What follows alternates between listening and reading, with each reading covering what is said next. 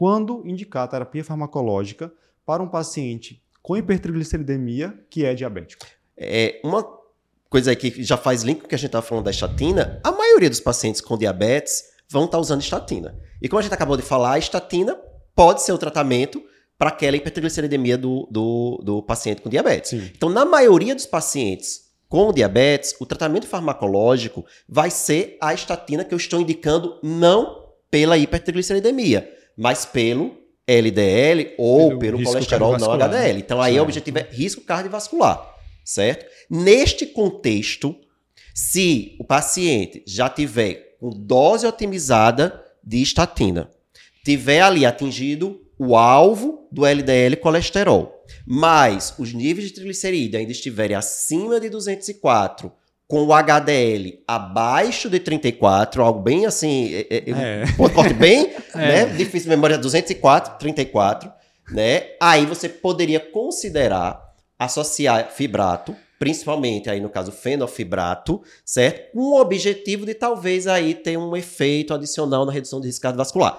Porque da onde vem isso?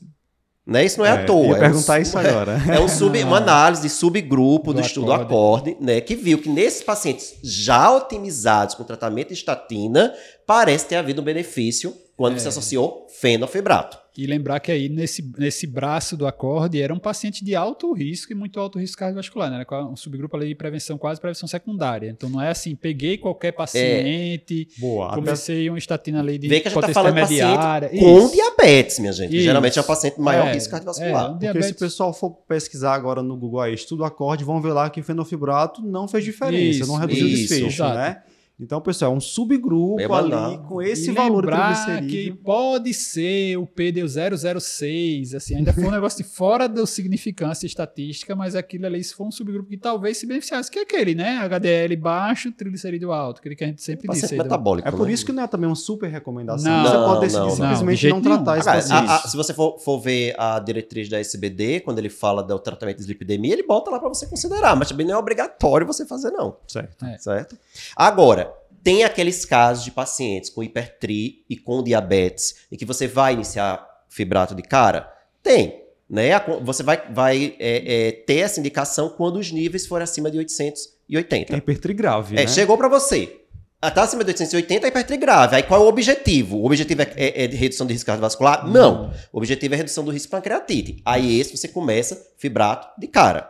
Certo? Nesse caso, o SBD recomenda. Sim, recomenda. Recomenda tá? Para quem vai usar. fazer prova do TIM, preste atenção nesse detalhe. É, e aí vai de novo aquela recomendação. O paciente tem diabetes, está compensado, está com triglicerídeo de mil. Então, assim, no dia que ele descompensar, vai. vai exatamente. aí vai embora, é. né? É, e aí, não, não esquecer que dentro desse contexto de diabetes, também é tratamento da hipertrigliceridemia controlar o diabetes. Isso. Porque é uma causa secundária. Então, às vezes, um paciente está descompensado, precisa usar insulina. Quando você começa a insulina, a você insulina melhora a hipertri, é. até porque a insulina estimula a enzima que o Luciano citou, a lipase, a lipase lipoproteica, que quebra essas lipoproteínas ricas em triglicerídeos. É. Então, você estimula a lipase lipoproteica, quebra mais triglicerídeo dessas lipoproteínas, reduz a, a, a, o triglicerídeo sério. É. Bom, vamos dar um exemplo, Eric. Vamos lá, homem, 60 anos, chega com glicada de 14%, glicemia de jejum 350, triglicerídeos de mil. Nem olhe para o triglicerídeo. Perfeito. é. Esse aí você vai compensar, você vai iniciar insulina, esse paciente vai melhorar. É. Exatamente. Talvez esse paciente nem precise do fibrato mesmo. Não, dá um exemplo melhor ainda. Paciente com pancreatite aguda, internado no hospital, insulina entra no protocolo de tratamento de pancreatite aguda, né? Você pode fazer insulina regular, se você quer é, fazer resina de troca, né? Fazer com potássio junto, porque vai cair o potássio mas entra num protocolo de tratamento se você não estiver respondendo bem. Né? A hidratação pode fazer insulina é, para melhorar o, o, contexto da pancreatite, mesmo no não diabético. Né? Então, fica dentro desse cenário. É, ainda falando da diretriz da SBD, para quem vai fazer prova, prestar atenção, há uma recomendação também de que se triglicerídeos entre 400 e 880 e não houve melhora com o tratamento não farmacológico, pode, pode. ser considerado iniciar um fibrato Isso, associado é. à estatina para reduzir risco de pancreatite, pancreatite aguda. Isso. Que de repente podem fazer aí uma brincadeira na prova, colocar que é para reduzir risco de evento uhum. cardiovascular, Mas né? aí o povo já está acostumado com o nível de evidência X de Xuxa, né? Que tudo pode ser, já dizia, né? Aí, ah, pode, é, pode, pode ser considerado. Tem uma grande chance de estar tá certo.